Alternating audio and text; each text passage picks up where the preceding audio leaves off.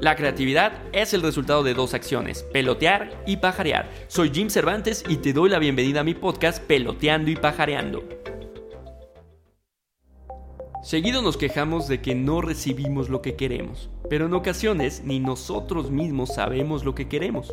Todo resultado pobre en nuestros proyectos se debe en mayor medida a una solicitud que no es clara ni tiene suficiente nivel de detalle. Imagina que vas a un restaurante y le dices al mesero cuando te toma la orden, Oye, ¿me puedes traer algo rico, así como que me llene, que no sea gordito? El mesero, siguiendo tus claras instrucciones, te trae muchos palitos de pan. Y cuando tú lo ves, te enojas y dices, oye, te pedí algo que no tuviera carbohidratos y algo rico. Si nos ponemos del lado del mesero, él cumplió con la solicitud. Los palitos son delgados, no son gorditos. Son ricos, al menos para él, y seguro te llenarán si comes muchos. Así como este tonto ejemplo, vamos pidiendo por la vida las cosas. Pero a veces nos enojamos porque la gente no tiene el gran poder de la telepatía o no piensan como nosotros. Casi todo el tiempo estamos corriendo y queremos acabar las cosas muy rápido. Y además, gozamos de muy poca paciencia para poder dedicarle a alguien un tiempo razonable para explicarle las cosas y poder asegurarnos que haya entendido lo que queremos.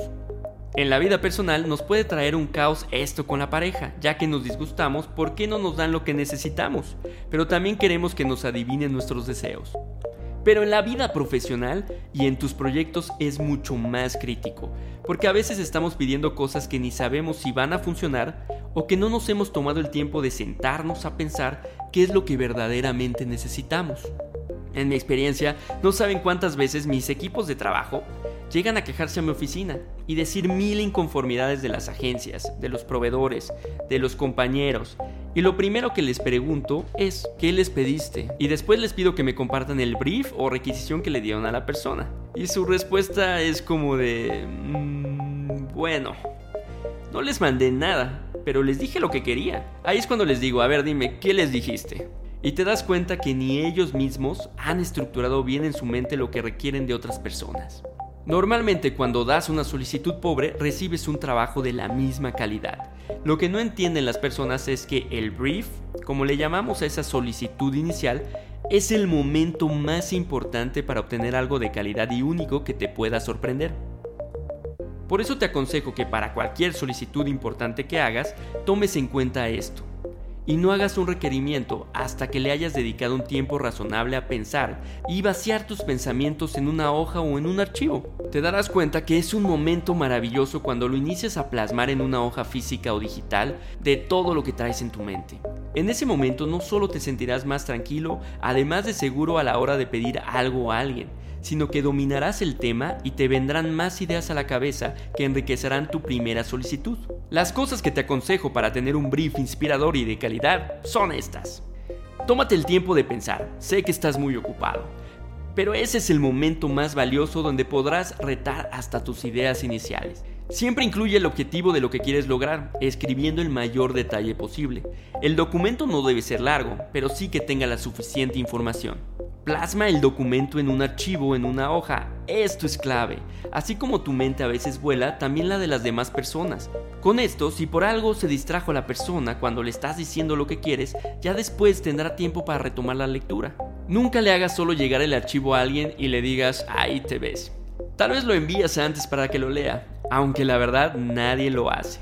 Y ya en la llamada le das detalles, le compartes ejemplos, tratas de complementar con todo lo que te imaginas en ese momento. Finalmente le preguntas a la persona si entendió para ver si tu mensaje fue claro.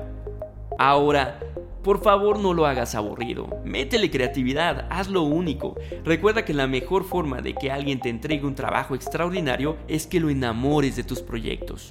Así que cuando lo cuentes, emocionate, contágiale todo lo que sientes y te aseguro que obtendrás resultados muy diferentes. Recuerda, la gente no es adivina, hay que ser claro en todo momento y evitar la subjetividad.